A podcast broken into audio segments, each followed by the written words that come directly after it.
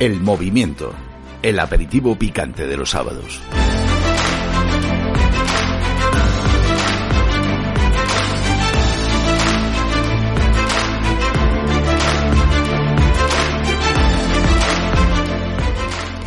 Sean todos bienvenidos al movimiento. Su casa en la radio, en Decisión Radio. Hoy vamos a tratar un tema de los importantes, por eso quiero hacerles una pequeña introducción. Dejamos el movimiento Today, las mejores noticias de la semana, para otro día. Pero hoy vamos a tratar un tema importante, aunque no es de interés para la mayoría. Vamos a hablar de dinero. Bueno, no me he vuelto loco. Eh, ya sé que si hay algo que nos interesa es el dinero, ¿no? Para algunos incluso lo más importante, para otros lo segundo más importante. Bueno, y algunos pues lo tienen entre sus mayores ocupaciones y preocupaciones, ¿no? Eh, lo que pasa es que del dinero no sabemos mucho. Sabemos que queremos tener dinero, que nos cubra las necesidades, eh, algún vicio que otro, si es posible también.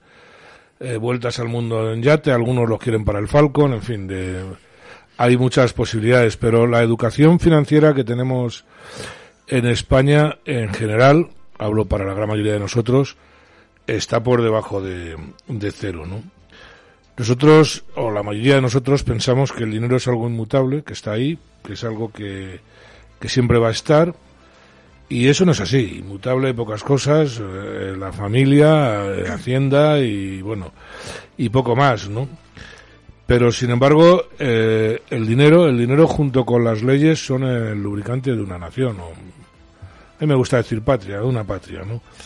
Entonces, no, no se está valorando, por eso cuando digo no, no interesa a la gente, pues es un tema que es arduo, pero es que tampoco nos educan para que mm, lo cojamos con una cierta facilidad. Nos educan para no entenderlo. Más bien al contrario, porque eso es una manera de controlar a, a la gente. Verán, vivimos en una revolución tecnológica permanente Vivimos ahora, en este momento, en una revolución tecnológica permanente que está cambiando nuestra forma de vivir y que lo va a hacer más. Que nadie crea que se va a poder escapar. O sea, no tiene ya ni monte al que huir, ¿no? O sea, eh, eh, no hay posibilidad de esto, ¿no? Eh, su vida va a estar afectada, usted a lo mejor es médico o abogado y cree que con esto, pues como las revoluciones industriales siempre han sido para el personal, digamos, que trabajaba manualmente, no le afecta, pero mire, hay una cosa que se llama inteligencia artificial que hace que usted pueda ser diagnosticado por teléfono. En España la Seguridad Social lo está intentando. De momento no coge el teléfono, pero el día que lo coja nos diagnosticarán por, por teléfono, ¿no? Entonces, hay un, unos cambios que están trayendo eh, tecnologías nuevas tecnologías nuevas como la inteligencia artificial que he dicho, el Internet de las Cosas, la robótica, el Big Data, la realidad aumentada. Seguro que lo han oído en, algún programa de televisión, sobre todo si ven reportajes de la 2. ¿no? Pero bueno, eh, todas estas tecnologías están, lo repito, lo digo en presente, ¿eh? cambiando nuestra forma de vivir. Eh, y nosotros no tenemos más remedio que implicarnos en ese cambio el estar al margen no es inteligente. Mire, tenemos que conservar nuestras esencias y tradiciones, pero tenemos que acoplarnos al mundo de hoy. Está muy bien saber la historia de los tercios, saber la historia del Imperio Español. No lo digo con sarcasmo, a ver si alguno ahora me va a decir que, que me he cambiado de bando. No, es muy importante saber todo eso.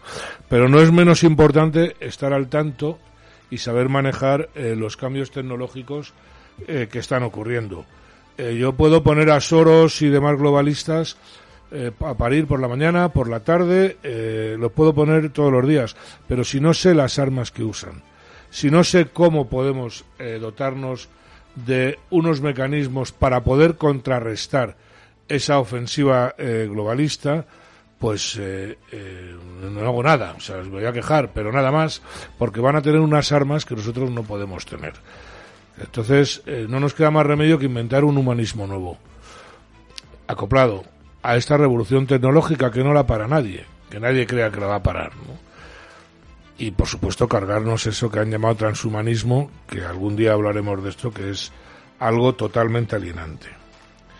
Eh, para que ustedes me, entiendan, eh, eh, miren, cuando España eh, hizo un imperio, hizo un imperio porque eh, hizo una, bueno, pues su revolución monetaria mm, correspondiente. Había una moneda que, sobre todo en tiempos de los reyes católicos, que se llamaba así el castellano.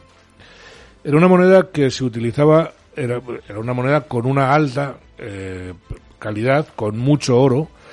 Eh, no estaba bastardeada, no era como el, el vellón, el famoso vellón que todos hemos oído hablar, que era eh, plata y cobre, y que acabó siendo cobre, ¿no? O sea, eso se llama devaluación. Bueno, pues esa moneda se utilizaba en toda Europa, se la llevaban de aquí como ahora se llevan los dólares, ¿no? Y eso a nosotros nos daba un poder tremendo. Supongo que muchos habrán visto el, documental de España la primera globalización. Eh, para que lo entiendan mejor, eh, si no lo han visto, véanlo y entiendan cómo España durante tres siglos, tres siglos, no es poco, ni el imperio inglés, ¿eh? por más que digan, pudo ser la primera potencia comercial del mundo. Así que eh, déjense de regeneracionistas, de Ortegas y Gasetes, y estudien y aprendan cosas prácticas. Y es lo que hemos querido hoy, es abrir una rendija en esa puerta para que entre algo de luz. No podemos tratar el tema en profundidad, pero quizá sí podemos hacerles ver la importancia que tiene.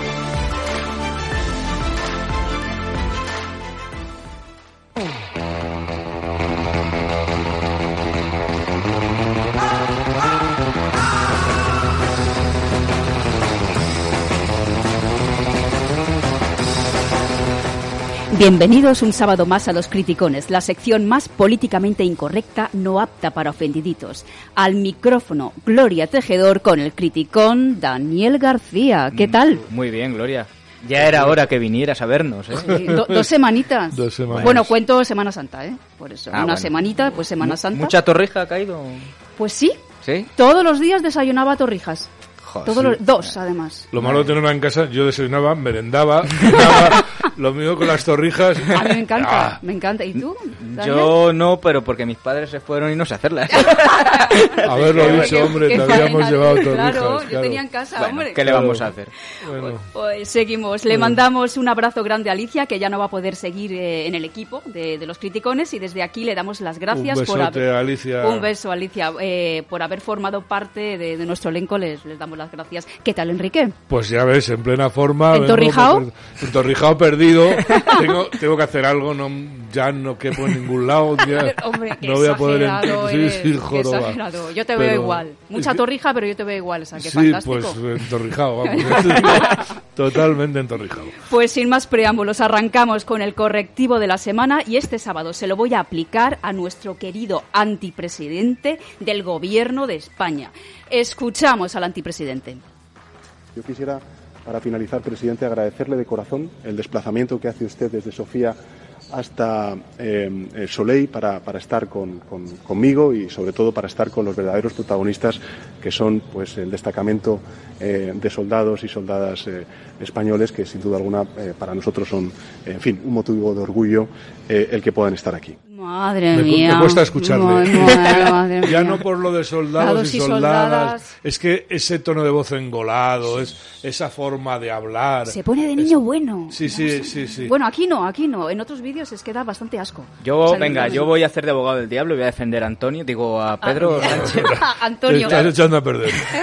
No, pero, pero a ver, eh, ¿para qué queremos tener un ejército? ¿Para qué quieres saber lo que es soldados y soldadas? Sí, se Ah, va- bueno, eso es Se va a cenar sí. con el Moja Sexto, ¿no Sí, lo habéis sí, visto? Sí. ¿Y qué quieres? Eh, ¿Las aguas donde hay petróleo en España? Pues para ti, sácalo tú, mándanos 10.000 menas, lo a que tú vosotros, quieras. a ¿Para vosotros? ¿no os da la sensación de que se ha repartido mucha pasta por algún Sí, sitio? sí. Eh, Sí, por sí, la verdad yo- es que da miedo Yo no puedo, ¿eh? no puedo acusar, pero que sepan que está en el entorno, que está en el ambiente. Oye, esto ¿eh? O del sea, petróleo, Enrique, ojo, Madre eh. mía, pues. Eh, Sí, sí, da estamos hablando a lo mejor de 100.000 millones. Petróleo, Claro. fosfatos, Sí, sí. eh, Nosotros aquí no lo sacamos porque el raras, ecologismo, porque tal, y luego lo saca el vecino que es el enemigo, que Sí. esto parece que se nos olvida, ¿eh? Sí, sí. Pero Sí, bueno. lo que pasa que es el, el enemigo eh, eh, los ecologistas son los amigos de Antonio, perdón, De Pedro. Antonio Pedro. Acabamos con el perro. Curiosamente, eh, son los amigos de Antonio, pero bueno. Seguimos. Bueno, Sí. vamos a recordarle a Antonio Pedro Sánchez la definición de soldada. Sueldo, salario de un soldado. Pues Eso nada. es lo que es una soldada. Suelta la mosca, Antonio, que están muy mal pagados los militares. Perfecto. Vamos a seguir con el perrugazo, Dani. Pues venga, yo vamos a hablar de derroición intelectual de un progre, que es vasco en este caso, Sí. Indepe, por supuesto.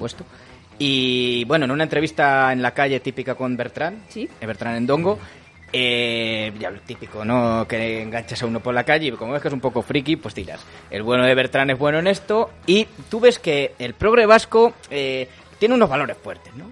Pero a medida que va avanzando la entrevista, ya ves que va petando, está, se queda así como un poco como Biden cuando Así. le da la mano a alguien pero que no hay Que no nadie. existe, no existe eso. o cuando ve al, al- no habéis visto a O Biden lo con de el- Biden, le han puesto un conejito. conejo que- Madre mía. Tremendo, un Claro, conejito. Un conejo y se asusta, que, que no sabe que es un tío que va vestido de conejo. El conejo, madre mía. Pero Pero lo la- así, así se queda Lo el de la mano de Biden mía. es muy fuerte, ¿eh? Lo de la mano de Biden ya. es una más. No, no, es- pero es luego semanal. ha habido más, ¿eh? es una Sí, sí, más. sí, sí, es una más. Así que bueno, yo creo, si quieres Gloria, ponemos el Sí. Este. Vale. A ver, sí. Dentro perrugazo. Un mena agrede y viola a su hija o rompe un brazo a su anciana madre y robándole el móvil. ¿Estarías a favor de echarle de España, sí o no? Tendría que ir a la cárcel, claro, ha cometido un delito. Pero a su país. Ah, sí, a un delito, sí. Pero a cumplir pena en su país. Mm, sí, posiblemente, sí. Vota usted a Vox. No, no, no, son racistas, son, son racistas. Además, yo soy vasco, no soy español.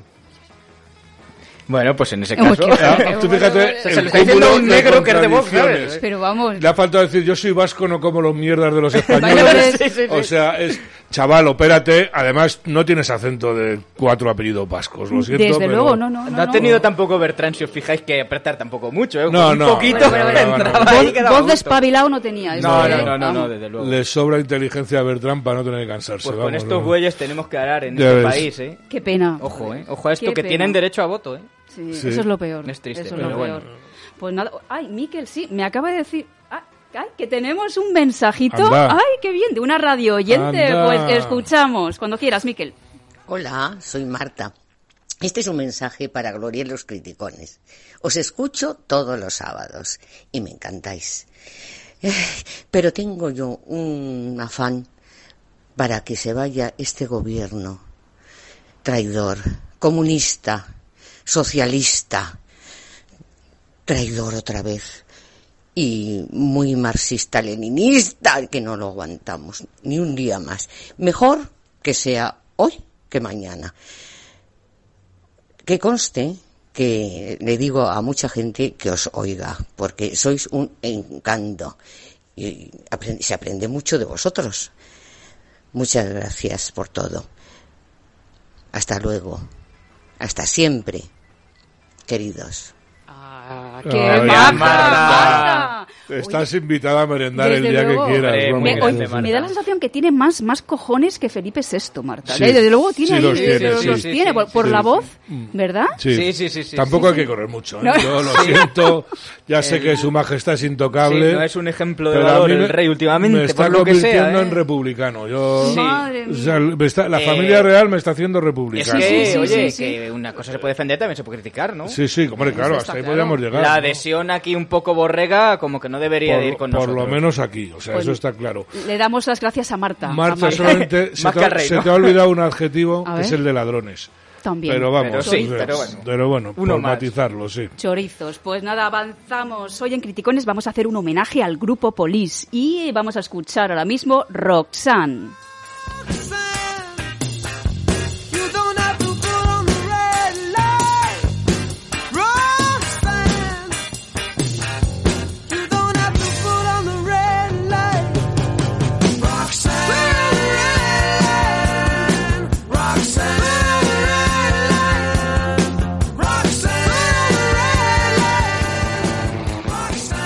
Seguimos, seguimos en los criticones con nuestro juego Alma Vegana. El audio que vamos a escuchar a, eh, a continuación pertenece a la organización Almas Veganas.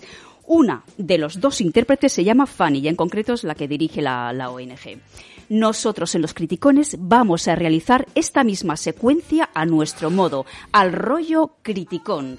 Y Enrique, eh, tú vas a se- a hacer de coach, vas a decidir qué equipo tiene más arte. Venga, Almas veganas Venga. versus almas criticonas. venga, pero voy a ser Vale. un juez duro, ¿eh? Pero muy duro. Muy duro. Perfecto, pues nada, pues vamos a escuchar primero Almas Veganas, original.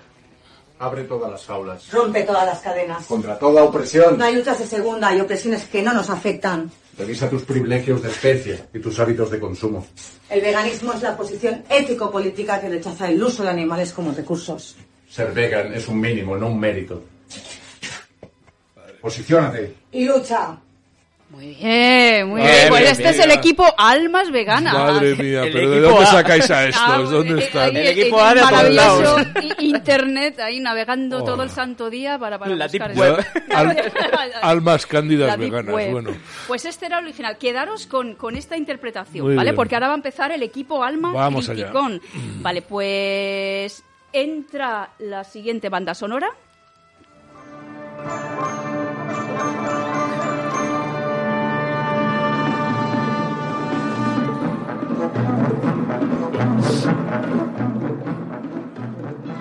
Abre todas las jaulas. Rompe todas las cadenas. Contra toda opresión. No hay luchas de segunda y opresiones que no nos afectan. Revisa tus privilegios de especie y tus hábitos de consumo. El veganismo es una posición ético-política que rechaza el uso de animales como recursos. Ser vegan es un mínimo, no un mérito. Posición... Posiciónate. Perdona que te he pisado. Y lucha.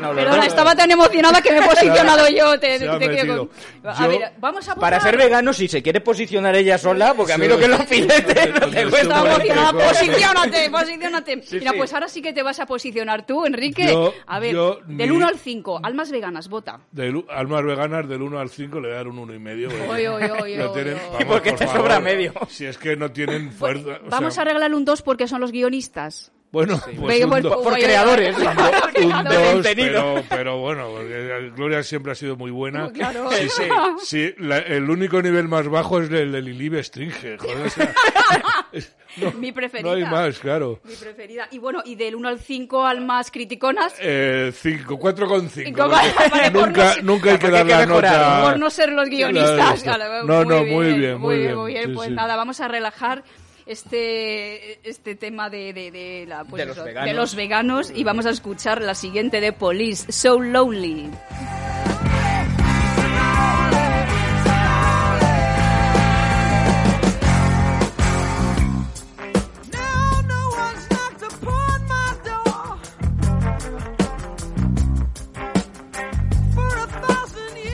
Seguimos en los criticones con quién es el tarugo. Tenéis que adivinar a qué partido político pertenece esta Charo, ¿vale? Me va a acompañar también una banda sonora, entonces damos paso a la banda sonora.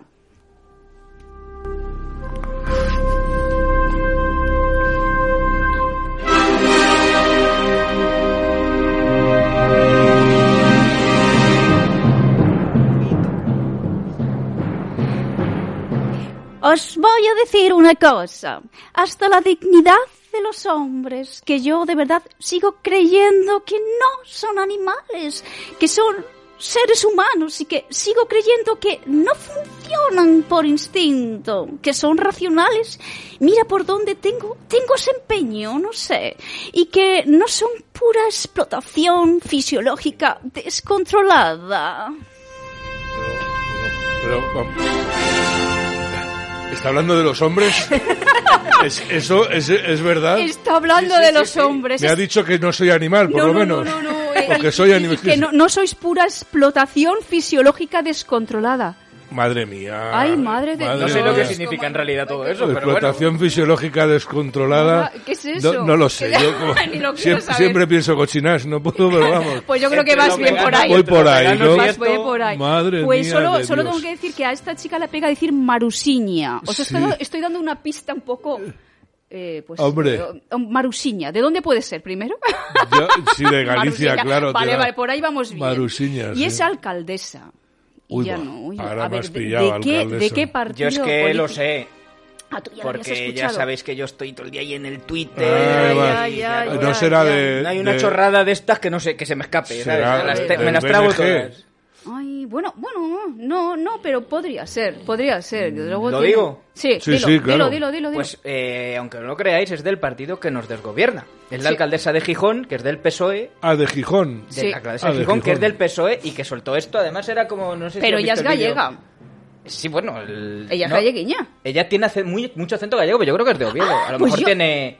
Pero vamos, lo que es seguro es que es la Pues alcaldesa yo- del PSOE de Gijón. Fíjate, pues ahí lo has dado. Pues- Sí, sí, sí, pues yo pensé que era galleguiña. Hombre, hay asturianos también que tienen un acento muy Sí, sí, sí, marcado. sí, Hombre, sí. Además claro, que la vamos a escuchar ahora, porque Claro. tiene acento gallego. Venga, pues vamos a escuchar a la galleguiña. hasta la dignidad de los hombres, que yo, de verdad, sigo creyendo que no son animales, que son seres humanos, y que sigo creyendo que no fu- funcionan por instinto, que son racionales. Yo, mira, tengo este peño, no lo sé, ¿no? Y que no son pura explosión fisiológica descontrolada. Tengo aquí alguna médica, son así, ¿no? Son racionales. Madre mía, cómo están Señora- las mentes, de señora verdad. alcaldesa, déjese de licores ya. O sea, Madre está- mía, déjelo. Usted. Eh, ¿Estáis seguros que no haga- hijo? hágase- eh, cuidado. claro, Cuidado. entre el mensaje, el acento y sí, tal. Sí, sí, sí, puede ir. Eh, voy a contenerme. No quiero Madre insultar, mía, voy a Dios, no, contenerme. no. Es, pero Eh, de todas formas, sí. vale, cachondeo lo que queráis, pero es- se, se ataca al hombre Sí, claro. con una ligereza. Y a la es mujer, alucinante. a la mujer la pone como una persona pasiva, Como un florero. que no Sí, sí, puede sí, sí, tener sumisa. pasiones. Sí, sí, Sumisa. Le puedo decir que yo con lo feo que soy, una vez se me echó una chica encima, señora alcaldesa. Una vez, nada más, pero claro. se me echó. Vamos, hombre. Es que, tío, Nos deja de gilipollas De a las gilipollas mujeres. a las Sí. mujeres, claro. Pero totalmente. O sea, de- a los hombres como de criminales Sí, o sí. tal, o de salvajes, animales salvajes, y, y Y a las nosotros mujeres sumisas, de- gilipollas, tontas. salvo ellas que nos va a rescatar. Ella o sea, nos va a- sí, sí, sí, ellos- Sí, pero es que usted se retrata a sí misma. Es que ese es el problema. Y el que sueldecito tiene, que tiene que tener una alcaldesa de Gijón tiene que ser majo, ¿eh? Sí. Para decir estas Sí, bobadas. sí, pero no se lo van a dar a alguien que valga. No, no, claro. Es del Partido Pero Socialista. También digo, yo muchas veces pienso, con toda esta... Para la gente de Gijón, lo siento mucho, ¿eh? Que hay much- muchísima gente decente. Pero luego tendrás que disfrutar de lo votado. A disfrutar de lo votado. Porque luego seguro que en las próximas hasta volverá a salir. A disfrutar de lo votado. Así que amén. ¿eh? Sí, sí, Mientras haya listas, eh, no hay esperanza. Eso está más claro sí. que el agua. ¿no? Clarísimo, clarísimo. Pues seguimos aquí. Vamos a acabar con nuestro homenaje al grupo Police, escuchando a Du Du Du Da Da Da.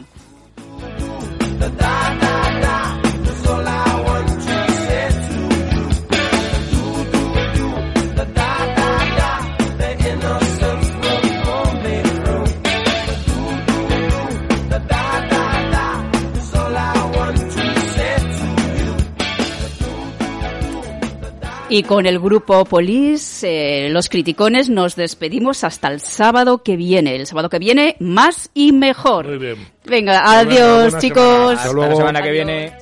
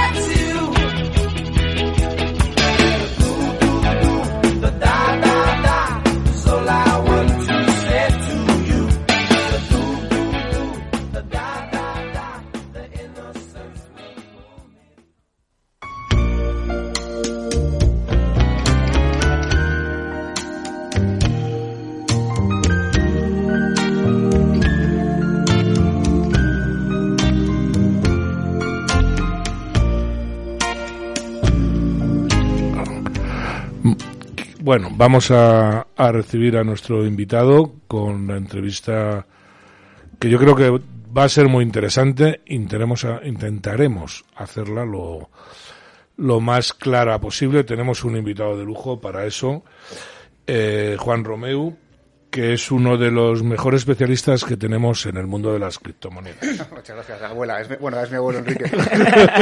no, no es así. Juan es economista, eh, completó estudios en fiscalidad e impuestos, eh, ha estado siempre centrado en el campo de las nuevas tecnologías y eh, como buen economista, pues no se ha conformado con dar clases o con, sino que se ha pringado. Él es empresario, tiene más de 20 años de experiencia en, en departamentos comerciales y de operaciones en empresas de tecnología. Y aparte es fundador e inversor en startups eh, digitales como readersoft.com, familiafacil.es o abubambu.com, que es una agencia de intercambio de criptomonedas que, que opera desde 2017. Como ven, mm, no se puede pedir más. Eh, Juan, ¿desde cuándo llevas en esto de las criptomonedas? Pues más o menos eh, el primer contacto con Bitcoin fue sobre 2012, que fue cuando ya los, que empezamos a curiosear eh, tuvimos ese contacto porque subía mucho de precio. Eh, yo por lo que has contado, por mi, por mi eh, carrera profesional, siempre he estado muy en contacto con, con la tecnología y sobre todo eh, las estructuras de programación, el porqué, las bases de datos, las redes. Eh, y bueno, he participado en muchísimos proyectos y me ha dado una, una visión bastante global. No soy programador, pero sí, mm, sí me he dedicado a ver las estructuras en las que se hacen las cosas, ¿no? Entonces eso te da bastante visión. Y a partir de ese año 2012 eh, empezamos a curiosear bastante y digamos que en 2015 ya empezamos a operar. Eh, entre el 2012 y el 15 Bitcoin había pasado de prácticamente 10 dólares a 1200. Luego 1200 bajó a un rango de 100, 200, un par de años más. Y es- más o menos fue en 2015. En 2015, por ejemplo, con 3.000 dólares comprabas 10 bitcoins, que serían hoy pues eh, 40, 400.000, ¿no? Madre mía. Eso es un poco lo que le llama a la gente mucho la atención y a nosotros no nos llamó tanto la atención por el precio, sino por todo lo que implicaba, la- implicaba es- ese diseño arquitectónico de- de- del, del protocolo. ¿no? Bitcoin es un protocolo, se puede definir de, va- de varias maneras, ahora veremos una forma muy sencilla de entenderlo, pero es un protocolo que ya impactaba directamente en la estructura eh, del- de, de la Internet mundial. ¿vale? Muy bien. Vamos a intentar, eh, porque hay un peligro en que derivemos por 20.000 sitios y vamos a intentar, pues bueno, llevar más o menos centrado. O sea, te voy a pedir una explicación sencilla de todo esto. ¿Cómo Mm. nos explicaría? Que lo entendamos Muy fácil. los más ceporros. Sí, esto es. Nadie entendía Bizum hasta que Bizum se populariza, ¿no? ¿Y Bizum por qué triunfa? Porque es hiper sencillo. Bizum, ¿qué es? Un sistema de pagos. Bitcoin, en parte, es un sistema de pagos. Lo que ocurre es que tiene eh, eh, más características que ahora, que ahora intentaremos explicar muy, muy resumidamente. Eh, todo el mundo utiliza Bizum y, y Bizum eh, tiene eh, un sistema de pagos que va por las redes de pagos que conocemos, por eso la gente lo, lo- lo entiende como seguro. Eh, tiene un límite de pagos, que son 500 euros, eh, y según se implanta es transbancario, por así decirlo, o sea, es interoperable entre bancos. Bitcoin sería un sistema parecido de pagos, lo que pasa es que es un sistema interoperable a nivel mundial, entre todo el, pla- entre todo el planeta, sin la necesidad de, de que alguien te dé permiso. Y eh, con la capacidad de que tú puedes, eh, por un coste mínimo, eh, enviar o, o 6.000 millones de euros en una sola transacción y en 10 minutos han llegado a otro lado, cosa que es inviable con los sistemas fiat actuales. Eh, y luego tiene una serie de características eh, que lo hacen especial. Como la, más, la más importante es que es distribuido. Es decir, si nosotros quisiéramos fundirnos el Banco, el banco, de España, el banco Central, el Banco de España, que es nuestro Banco. Central, o el Banco de Basilea, que es el Banco Central de los bancos centrales, se puede llegar a atacar de alguna manera. Eh, la cuestión de, de que se conciba como distribuido es que eh, toda la información de esa red se replica eh, de la misma manera en cualquier ordenador que lo, que lo contenga. Entonces, claro, es como luchar no contra la lluvia, es casi luchar contra la neblina, ¿no? Eh, de manera que es muy difícil. No hay quien lo agarre. Mm, Justo, no hay que lo agarre, pero por eso, porque, porque cualquiera puede llegar a decir, bueno, pues yo soporto toda esta O sea, información. si yo me entero, es un- no hay un centro de decisión que puede. Bueno, aquí me has, me has. Te voy a hacer un comentario, ¿no? Está en lo, en lo que habíamos hablado, pero me has sorprendido porque, claro, eh, cuando hablamos de dinero, todas estas cosas que los profanos aprendimos en el 2008 con la famosa crisis, ¿no? Siempre se dice que el dinero es un medio de pago, es un. Escaso, escaso, es escaso porque si no, pues... Debería ser debería escaso. escaso el programa de estos que cada vez menos para que sea una reserva de valor, que es eh, la siguiente cualidad, Tiene que ser divisible, tiene que ser fungible, es decir, homogéneo, es decir, una moneda de un euro y otra moneda de euro son fungibles. y una forma de contar, ¿no? Eso es, Eso y es. una unidad de cuentas. Una unidad de cuentas, que es las tres características. Sin embargo, tú solamente me hablas de, de Bitcoin, en este caso concreto, como una forma de pago, no es... No, no, eh, lo querés hacer un poco a Bizum para entender que, que, Ah, bueno. que, es- que es una forma de pago. También eh, se cuestionaba un poco si podía llegar a ser reserva de valor o incluso nuevo patrón monetario. Eso es un poco en el, en el estado en el que estamos. Eh, reserva de valor, pues bueno, cada vez se va viendo que sí. Es decir, eh, como os decía antes, del, 2000, del 2012 al 2020 que volvió a tocar otra vez su, su máximo histórico, que pasó de 20.000, pues bueno, es una, es una reserva de valor grande. El que hubiera metido dos- 2.000 euros en el año 2015, pues habría mantenido muy bien su reserva de valor en, en la- en el, con- contra su moneda fiat, ¿no? Es decir, Vale, para que me entienda eh, eh, mi tía Marisa, que me está escuchando, ya es un poco mayor. Saludos. Es, eh, el- si, tienes, tía, si tienes un dinero en el armario, eh, pues eh, es, tienes un valor en el armario guardado. Según valga más o menos, eso le pasa a todas las monedas, pues vas a tener más o menos dinero. ¿Es esto dicho a la pata llana? Sí. Y, y entre otras características del dinero, pues un poco las que comentabas eh, bien, Enrique. Es decir, tiene que ser portable eh, eh, y entonces tú, tú- lo puedes tener en oro o en un brillante, ¿no? Muchas veces en, caso de guerra la gente se tomaba, se comía dos brillantes y escapaba como podía, ¿no? Claro. Ahora hemos visto en Ucrania, por ejemplo, que mucha, mucha gente ha, ha podido escapar porque la moneda ucraniana ha desaparecido, los- el sistema bancario se cierra y ellos dicen, bueno, pues yo a través de mi, de mi móvil o de mi capacidad de mover mi Bitcoin puedo comprar un coche e irme o simplemente man- mandarle una clave que es la contraseña de mi cuenta y lo puedo tener en cualquier lugar del mundo abierto y operativo. Entonces, eso es sin necesidad de un control central de un banco central, que eso es un poco lo que, lo que aterra al, al sistema actual. No aterra porque al final se irán compensando. No es que no sea bueno y otro malo, eh, son sistemas pues que cuando uno llega a un límite como es el actual, ¿no? que los bancos centrales tienen un, un volumen de deuda infinita, Claro. pues hay otros sistemas que dicen, bueno, yo es que a lo mejor no quiero que tú me sigas poniendo ceros y ceros y ceros contra mi producción real, ¿no? Que es un poco lo que han hecho. Pero sí que está claro que todos vivimos Bitcoin como una ventana de libertad, vamos a llamarla, ¿no? Sí, digamos de que, alguna sí, manera. digamos que ¿no? es la, la- sí, la, la esencia es no tener... Es, es un poco como en las sociedades cuando ya maduran. Ahora mismo en, la- en España tenemos que pedir permiso para, para todo, ¿no? Sea, tú, tú eres un agricultor y quieres cortar eh, una encina, pues o va al forestal o, o nada. Sí. ¿Sabes? Es la sociedad del colegio mayor. Entonces Sí. es un poco la, la actitud... Yo creo que ya ni eso, estamos en estamos en la ESO, en la que hay ahora. Sí, no sí, sé, es que ¿no? estamos como muy tuturizados. En, Sí, en sí. Europa también, porque además hay un exceso de regulación para todo. O sea, es- está todo prohibido menos lo que te dejo. Entonces la gente dice, bueno, pues no sé, me iré a un sitio donde a lo mejor mm, no se pueda probar suerte, ¿no? Claro. Porque es que es, por eso, porque Claro, somos claro. todos niños pequeños, ¿no? Porque además, bueno, soy, soy Dani, me presento.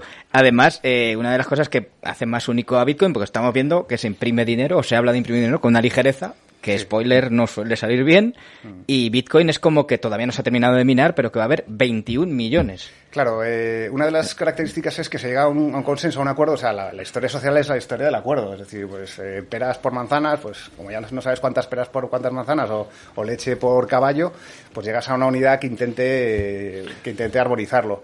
¿Qué ocurre con eso? Pues yo, por ejemplo, si- yo estuve en Argentina en los 80, antes de Malvinas, y era un país, un país bastante clase media alta para, para ser eh, sudamericano, es un buen país te pilla con el pie cambiado, entras en una guerra absurda y demás y acabas pues en tres divisas hasta el corralito y ya tu, tu economía no es que pierdas la economía, es que pierdes la soberanía, ¿no? Ya no sabe Argentina si la Patagonia es China o, o qué ocurre con ellos, ¿no? Estamos en ellos. Entonces, Sí, eh, el hecho de perder tu capacidad de que tu economía real se sustente con algo que te lo pague de verdad, que es un poco lo que pasó un poco con los BRICS, ¿no? A partir de 2015. Sí. eh, los por- BRICS eh, que entiende la gente. Sí, perdón, los BRICS Brasil, son sí, los países emergentes que, está- que estaban ya muy penalizados porque al final eh, todo esto todo esto va de que el que controla la emisión del dinero realmente es, y, el que controla la deuda tiene un poder enorme y al final eh, históricamente ha habido muchas reserva, monedas de reserva mundial, empezando por la nuestra, que fue la primera divisa mundial, que fue el Real de A8, pasando por la libra esterlina oro y luego el, el- el- el dólar oro, que luego acabó en el petrodólar, ¿no? Entonces, bueno, es la evolución humana. Eh, no puede haber tanto oro como para respaldar las Es lo cosas. que, lo que hablábamos al principio, eh, el dinero no es una cosa inmutable. Efectivamente. Eh, y tienen ustedes que acoplarse a esta revolución tecnológica de la que le hablábamos en la introducción.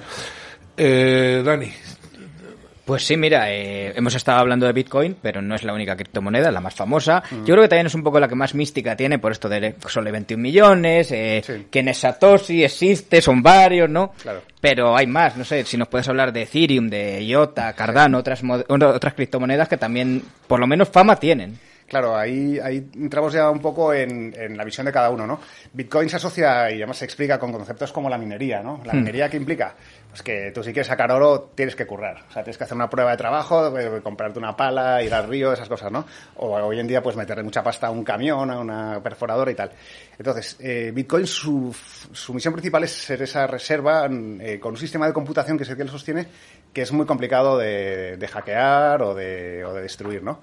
Sobre, Pero no imposible. no, no imposible, se habla de la, bueno, la famosa computación cuántica y demás, Sí. pero incluso el, el Bitcoin en sus fax, nosotros esto nos llamó la atención mucho, ya anticipaba que en caso de computación cuántica ellos aplicarían algoritmos postcuánticos, lo cual ya te decía, joder, son sistemas... Claro, estamos pasando ya, estamos en Matrix ya, sí, Sí, sí, ya, estamos- sí. Bueno, lo, lo cuento como, anécdota, pero para saber que la gente que organiza un poco las cosas, yo creo que lo hace. De hecho, un poco lo que decías de los 21 millones, están calculados hasta el año 2140. O sea, que la gente que se echa ese número y esa ecuación, igual que los Claro. que calculaban muchas cosas, pues... pues bueno. Cada vez es más difícil minar según se va acercando ¿no? al número. Efectivamente, desde el año 2100 hasta el 2000, eh, hasta el- del- des- desde el 100 hasta el 100 2140, solo se van a minar dos bitcoins y medio, como anécdota lo cuento. que- Pero esto es seguro, Sí, que sí. va a ser así, ¿no? A ver, Es así porque es una ecuación matemática que no tiene... que vaya. Un poco por, por aclarar conceptos que no se nos quede nadie atrás. Como ha dicho Juan al principio, el dinero es un bien escaso. Debería el dinero debería ser un bien escaso, ¿no? El problema es cuando no lo es. Cuan- como ahora, claro. ¿Qué es lo que pasa? Antes teníamos el oro y el oro era un bien escaso. Ahora ya, bueno, no nos vamos a meter, lo tienen ustedes en 20.000 sitios, eh, la historia de Bretton Woods y eh, la eliminación del patrón oro, etcétera. Yo entiendo que Bitcoin lo que pretende de alguna manera es, eh, sanear, porque aquí estamos, eh, bueno, ya ni imprimiendo, o sea, estamos dándole al botoncito de, de hacer dinero que, por cierto, a los de la calle no nos llegan, ¿eh? que lo sepan. que- Ya, ya. Esa, esa es otra, no esa, nos es- llegan, ¿no? Esa claro. es otra, claro. Al final tú vas viendo un poco eh, cómo puedes prosperar en la vida o, o mantenerte, pero claro, es que llega ya un momento que es que es difícil ya mantenerse. Ah. Ya no es prosperar. Y dices, bueno, lo normal, que eso lo ves en las sociedades occidentales, que, que pues, cada vez se tienen menos hijos, también se vive mucho más, entonces todo eso se va a ir recalculando. Bueno, es, es un poco la historia de las sociedades, eso tampoco es nada nuevo. Bueno, pero os he cortado con Ethereum y Cardano. Sí, no, que esto, sí. si nos podías hablar de, de algún otro proyecto interesante, que no todo sea Bitcoin. Aquí yo creo que lo más importante de entender, eh, y ponemos un ejemplo muy sencillo, es que el dinero, el, el nuevo dinero, da igual que sea el euro digital cuando lo saquen, si lo sacan, eh, porque ahora mismo el, el- el euro es muy digital. O sea, realmente en, en billetes en el mundo, de todo el dinero que hay, eh, solo hay el 7% en billetes y monedas, ¿vale? Eh, y, y siempre lo habrá porque es necesario, porque somos humanos y se necesita. Y eso es lo más anónimo que hay, o sea, porque o sea, el billete de 50 que te pasa a alguien, ese nadie sabe de dónde viene, ¿no? Pero lo más importante de entender es, eh, yo siempre pongo un ejemplo que se entiende rápido, es que el dinero a partir de ahora va a ser programable. Entonces, vosotros recordáis que vosotros tenéis vuestro seguro de coche y vuestro seguro de coche al año lo pagabais sí o sí. Estuviese el coche en marcha, en un garaje, pero es obligatorio además. es- Sí. Hay cosas que son obligatorias, ¿no? Entonces, ahora cada vez iréis viendo más anuncios de si usted usa su coche más de cinco días a la semana, nos lo dice. Y entonces te van, te van ajustando el. Ya.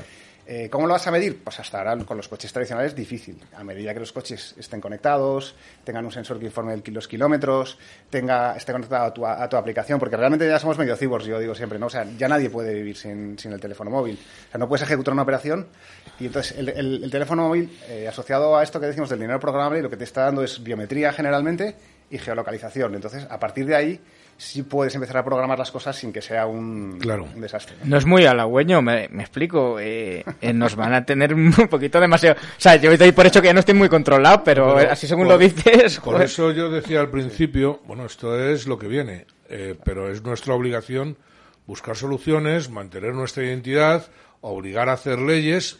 Hoy, Es que lo que viene no siempre es bueno. Decimos, no, esto es lo que viene, pero Ya, ya. igual bueno, para pero ciertas cosas. es un poco el otro día lo hablaba yo con Juan, es la utilización que se haga también, está claro, ¿no? Efectivamente. Yo, Mm. yo creo que conocí una vez al segundo de Airbnb. Eh, ¿Conocéis Airbnb? Lo conocéis, sí. ¿no? Airbnb simplemente dijo, bueno, sobre la capa de todos los inmuebles del mundo que están vacíos, no sé, muchos el 80% del año, vamos a poder hacer que la gente, que la comunidad, porque al final esto va de comunidades, es como esta radio, ¿no? Esta radio tendrá su gente, su público y tal, y su comunidad, pero al final el dinero programable y la comunidad que tú hagas, esas son las dos claves de todo. Claro. Pues Como, ha sido- como ha sido siempre, ¿no? Lo- lo que- lo- los intereses que aunan a la gente. Entonces, el, el de Airbnb me- le dije, mira, tío, dime de verdad la, la- la línea 1 de la, del business plan. No, no. Dije, mira, la línea 1 del business plan fue que nosotros que creemos que el ser humano en general, el 90% es buena gente. Dice, porque nosotros teníamos el modelo, teníamos todo, pero si hubiéramos tenido 100.000 licencias con los 100.000 primeros alquileres, no hubiéramos podido arrancar. Claro. Aunque tuviéramos seguro, ¿vale? Dice, en cambio, en tres años estamos en 192 países. ¿Qué ocurre? Pues que evidentemente ese cambio al sector hotelero lo funde y entonces se protege y tal. Y luego se equilibra todo, ¿no? Y también sirve para hacer bastantes maldades, no sé, supongo, si suplantas identidades, si alquilas y tal. Eh, Pero- fiestas, pero, tal, sí. pero esas capas nuevas que no existían son posibles con la- por la tecnología. Claro, lo que pasa, lo que está claro que lo que hay que dotarse de leyes y mecanismos que regulen, o sea, no hacer como los eh, estos que rompían las máquinas del textil metiendo herramientas en ellas. o sea, pues, mire, sigue habiendo, fíjate, hasta Zara se ha inventado, ¿no? La O sea, idea realmente tampoco es mala. Por ejemplo, yo estuve en Interrail para chavales con poco dinero que quieran. No es una mala idea Airbnb. Otra cosa es que eh, lo del tema de Airbnb- pues haya tirado por otro lado. Pero vamos, Pero bueno, como es- idea princi- de primeras... Es lo que dice Juan, eso pasa con todo. Sí. Es como la, la- la- la mano o el puñal, ¿quién más Claro. es? Nobel. Bueno, pero volviendo, volviendo un poco, un poco al tema, eh, yo me voy a desviar. Estamos viendo, realmente hay una lucha ya alrededor de las, de las criptomonedas, criptomonedas o criptodivisas. Normalmente criptoactivos o criptomonedas, sí, normalmente. Cripto- Criptoactivos. Activos también se les llama así. En, Sí. en realidad engloba un poco todo lo que es eh, el nuevo dinero, los tokens, que son unidades de cuenta de, las, Sí. de las nuevas, de los nuevos proyectos. Un token, bueno, no nos vamos a meter.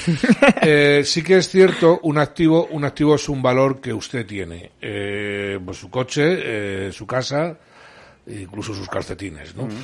Eh, sí que hay gente que considera que eh, la criptomoneda en realidad es un activo, como un cuadro. No es una moneda, no es una divisa. De hecho, de hecho hay, hay una sentencia del Tribunal Supremo eh, que lo define. La define, bueno, la, leo incluso porque es que esta definición, esta es sobre Bitcoin, ¿vale? Y la leo literalmente que es el Bitcoin no es sino una unidad de cuenta de la red del mismo nombre. Pero es tan sencillo de entender como que el euro es la unidad de cuenta de la zona euro. Claro. O el dólar es la unidad Claro. de cuenta de la economía dolarizada. Claro. ¿vale? Entonces dice, a partir de un libro de cuentas, que esto es lo interesante de Bitcoin, que está distribuido, es decir, que tú puedes tener toda la historia de Bitcoin, yo la puedo tener, y la puedo tener un millón de tíos que les interesa utilizar esa red, que no solo es eh, una red de unidad monetaria, sino también tiene información, ¿de acuerdo?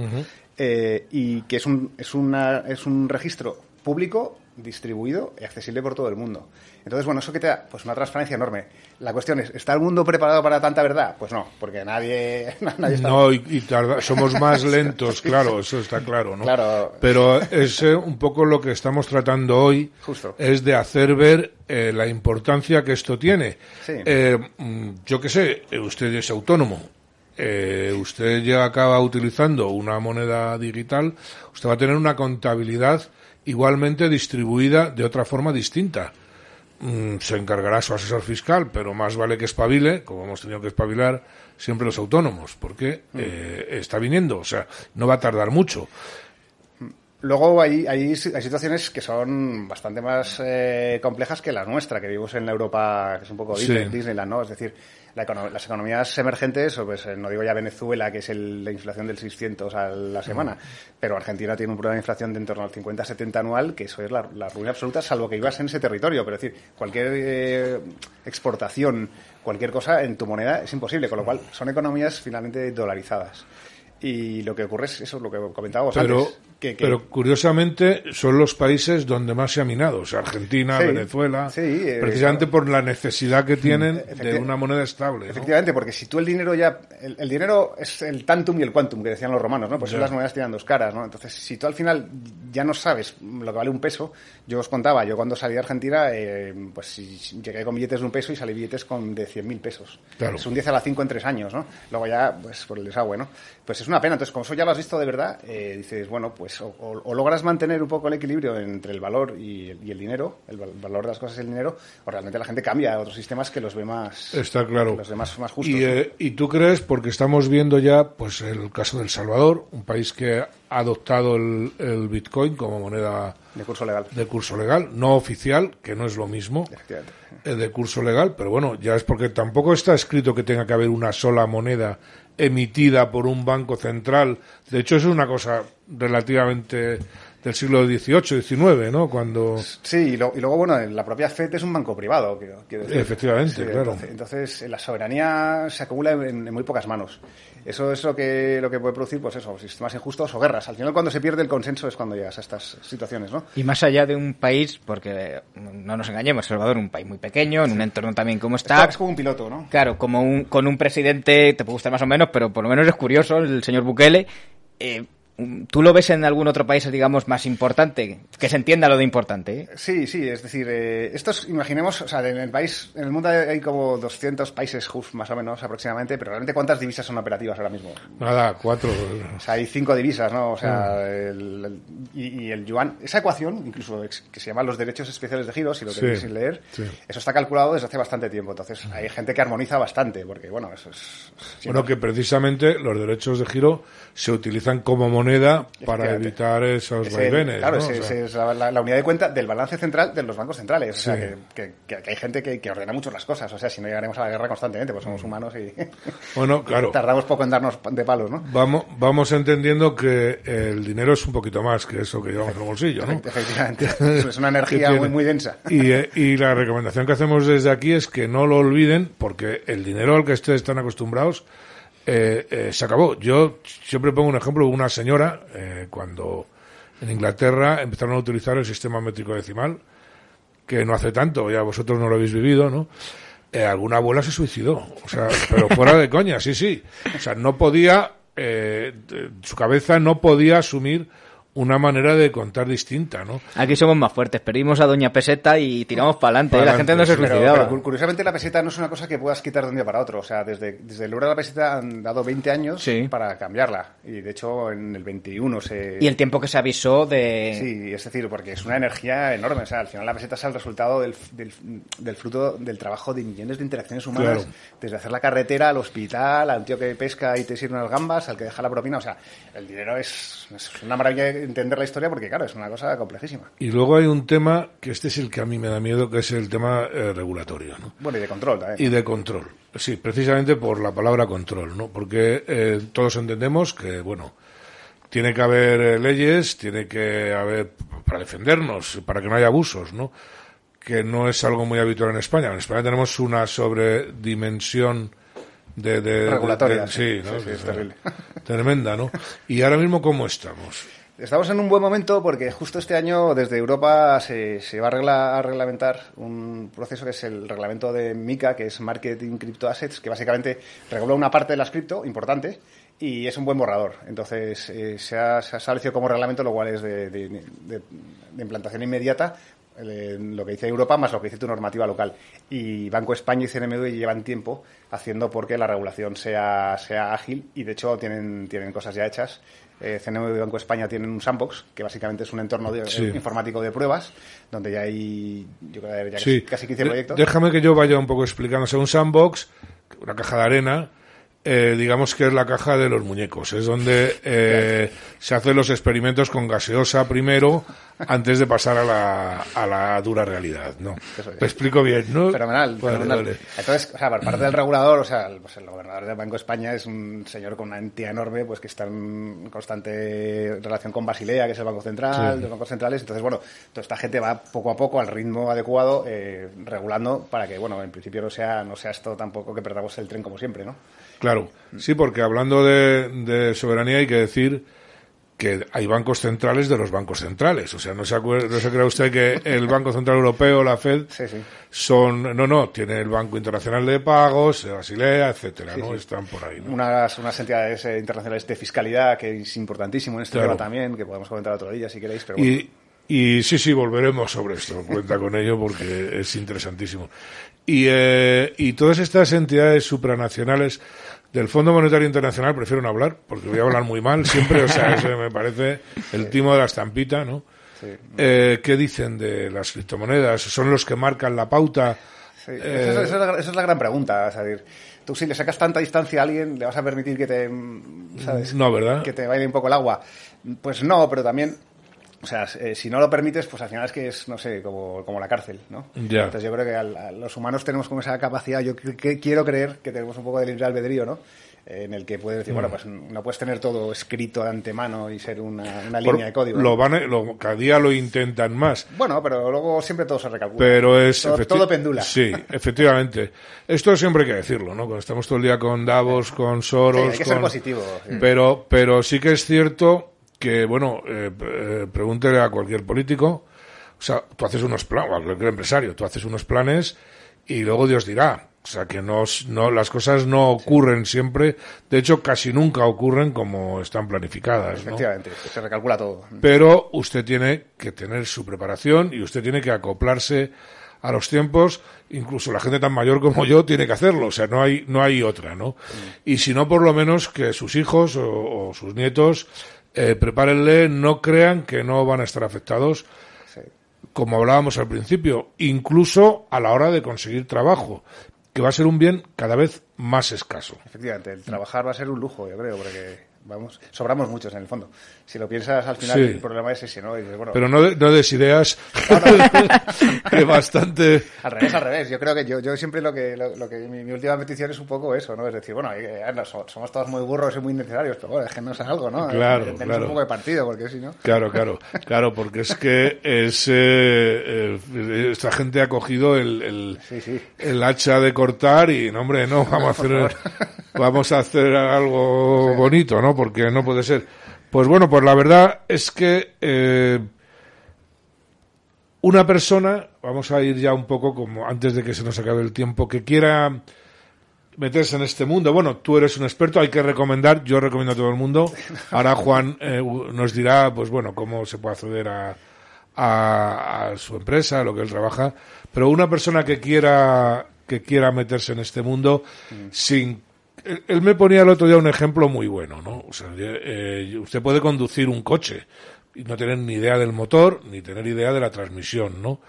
¿Qué puede hacer un profano? Claro, al final tenemos una ventaja que yo creo que en España hay un ecosistema que es muy bueno. O sea, hay gente brillante que ha hecho proyectos muy buenos, eh, incluso lo que comentamos, que ya el regulador está analizando muchos proyectos muy potentes.